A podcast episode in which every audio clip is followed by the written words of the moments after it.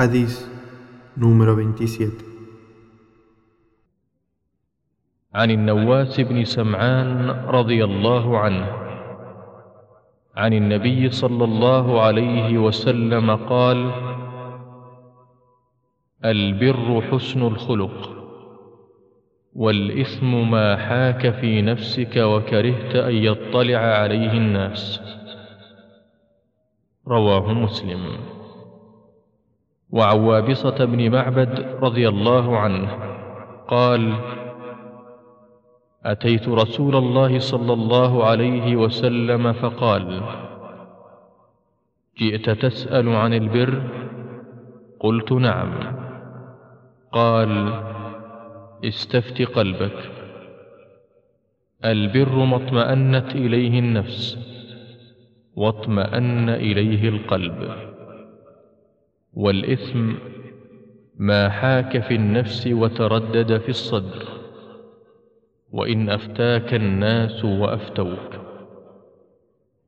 حديث حسن رويناه في مسندي الإمامين أحمد بن حنبل والدارمي بإسناد حسن. Relató An-Nawwas ibn Sam'an radiallahu anhu el profeta sallallahu alayhi wasallam dijo: La virtud es el buen carácter y la maldad es lo que se remueve dentro de ti y te disgusta que las personas sepan.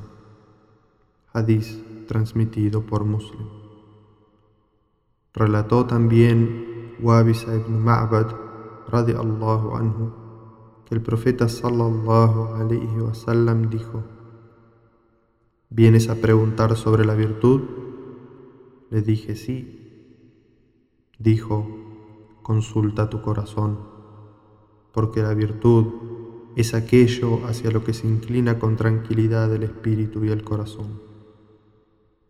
Y la maldad es lo que se remueve dentro del espíritu y vacila en el pecho. Opine la gente lo que opina al respecto. Hadith Hassan, relatado en el Musnad del Imam Ahmad y Ad-Darimi.